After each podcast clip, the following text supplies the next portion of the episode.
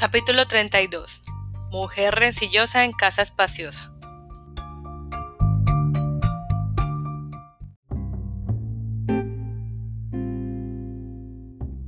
La siguiente vez que regresé a Peak era otoño y la abuela de Colina Abajo se moría. Había luchado nueve años contra el cáncer de médula ósea y el combate se acercaba a su fin. Mi madre me escribió poco después de que me enterara de que había conseguido una plaza en Cambridge para cursar estudios de doctorado. La abuela vuelve a estar en el hospital. Decía, ven rápido, creo que será la última vez. Cuando aterricé en Salt Lake, la abuela perdía el conocimiento a ratos. Drew fue a recogerme al aeropuerto. A esas alturas éramos más que amigos y se ofreció a acompañarme a Idaho, al hospital de la ciudad.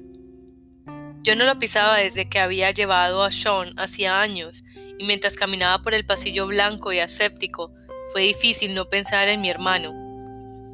Encontramos la habitación de la abuela. El abuelo, sentado junto a la cama, la tenía cogida de la mano, cubierta de manchitas. Ella abrió los párpados y me miró. Mi pequeña Tara, que ha venido nada menos que de Inglaterra, dijo, y cerró los ojos.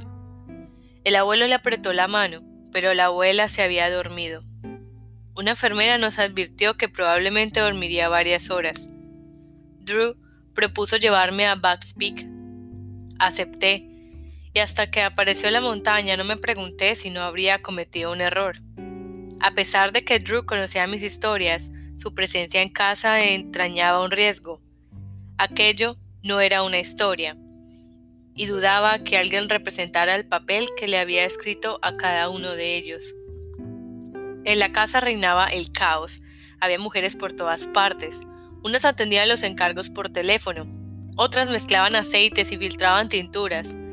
En el lado que daba al sur se había construido otro anexo, donde las jóvenes llenaban frascos y empaquetaban productos para enviarlos. Dejé a Drew en la sala de estar y fui al cuarto de baño la única pieza de la casa que seguía tal como la recordaba. Al salir, me topé con una anciana flaca de cabello tieso que llevaba unas grandes gafas cuadradas. Este lavabo es para el equipo de dirección. Las llenadoras de frascos deben usar en el anexo. Yo no trabajo aquí. Me fulmiló con la mirada. Por supuesto que trabajaba allí, como todo el mundo. Este lavabo es para el equipo de dirección repitió, tras enderezarse en toda su estatura. Tú no tienes permiso para salir del anexo. Se marchó sin darme tiempo a replicar. Aún no había visto a mis padres. Volví sobre mis pasos en zigzag para sortear a las empleadas y encontré a Drew sentado en el sofá escuchando a una mujer que le informaba que la aspirina puede causar infertilidad. Le cogí de la mano y tirando de él me abrí camino entre las desconocidas. ¿Este sitio es de verdad? me preguntó. Encontré a mi madre en una habitación sin ventanas en el sótano. Tuve la impresión de que se escondía. Le presenté a Drew y me dirigió una sonrisa afectuosa. ¿Dónde está papá? Le pregunté. Suponía que estaría en cama, pues desde que la explosión le había abrazado los pulmones era propenso a padecer enfermedades respiratorias. Seguro que está en la brega, respondió alzando los hombros al techo, que retumbaba con el ruido sordo de pisadas. Mi madre subió con nosotros. En cuanto apareció en el descansillo, varias empleadas suyas la llamaron para trasladarle preguntas de los clientes. Por lo visto todo el mundo quería conocer su opinión sobre quemaduras, sobre soplos cardíacos, sobre lactantes con peso bajo. Les dijo que no con la mano y siguió adelante con brío. Avanzaba por su propia casa como una celebridad que no quiere que la reconozcan en un restaurante muy concurrido. El escritorio de mi padre era grande como un coche y estaba estacionado en el centro del caos. Papá hablaba por teléfono por el auricular encajado entre la mejilla y el hombro para que no le resbalaran las manos, que eran como de cera. Los médicos no pueden ayudarles contra la diabetes, aseguraba en voz demasiado alta. El Señor sí que puede. Miré de reojo a Drew y vi que sonreía. Papá colgó. Se volvió hacia nosotros y saludó a Drew con una sonrisa de oreja a oreja. Irradiaba alegría, que extraía del desbarajuste general de la casa. Drew comentó que estaba impresionado por el negocio y papá pareció crecer 15 centímetros. Se nos ha bendecido por realizar la labor del Señor, dijo. El teléfono volvió a sonar. Aunque había al menos tres empleadas cuya área consistía en atender las llamadas, papá se avanzó sobre el auricular como si esperara una importante. Jamás lo había visto tan rebosante de vida. El poder de Dios en la tierra, gritó al teléfono. Estos aceites son de la farmacia de Dios. El ruido de la casa aturrullaba de tal modo que dejé a Drew a la montaña. Pasamos por los campos de trigo almidonero y nos internamos en el anillo de pinos que bordeaban la falda de la montaña. Las tonalidades del otoño resultaban relajantes y pasamos varias horas contemplando el plácido valle. A media tarde volvimos a casa y Drew partió hasta Salt Lake City. Entré en la capilla por la cristalera y me sorprendió el silencio. La casa estaba desierta, los teléfonos desconectados y las mesas de trabajo abandonadas. Mi madre se llamaba sola en el centro de la sala. Han llamado del hospital. La abuela ha muerto. Mi padre perdió el gusto por el negocio.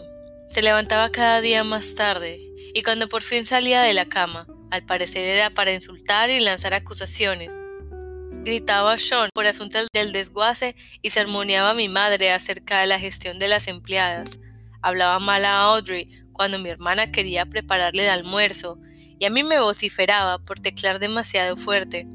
Era como si deseara pelear, castigarse por la muerte de la anciana, o tal vez castigarse por la vida que ella había llevado, por el conflicto que había existido entre ambos y al que solo el fallecimiento de la abuela había puesto fin. La casa volvió a llenarse poco a poco, se conectaron de nuevo los teléfonos y aparecieron mujeres para atender las llamadas. El escritorio de papá continuó desocupado. Se pasaba los días en la cama, contemplando el techo estucado. Cuando le llevaba la cena, como hacía de niña, dudaba igual que entonces de que se percatara de mi presencia. Mi madre se movía por la casa con la vitalidad de diez personas, mezclaba tinturas y aceites esenciales, ordenaba a unas empleadas que se ocuparan de los preparativos de funeral y a las otras que cocinaran para los primos y tías que acudían sin avisar para recordar a la abuela. La veía a menudo con el delantal puesto, vigilando un asado con un teléfono en cada mano, en uno un cliente y en el otro un tío, o un amigo que llamaba para dar el pésame. Entre tanto mi padre seguía en la cama. Papá habló en el funeral, pronunció un sermón de veinte minutos sobre las promesas de Dios a Abraham. Nombró dos veces a la abuela. A los de fuera debió de parecerle que apenas le afectaba la pérdida de su madre, pero nosotros, que recibíamos la desolación, sabíamos la verdad. Cuando regresamos a casa se encolerizó al ver que el almuerzo no estaba a punto. Mi madre corrió a servir el estofado que había dejado a fuego lento, y tras la comida papá se sulfuró por los platos que ella se apresuró a fregar y por sus nietos, que jugaban armando jaleo mientras mi madre iba como una flecha de un lado a otro intentando acallarlos.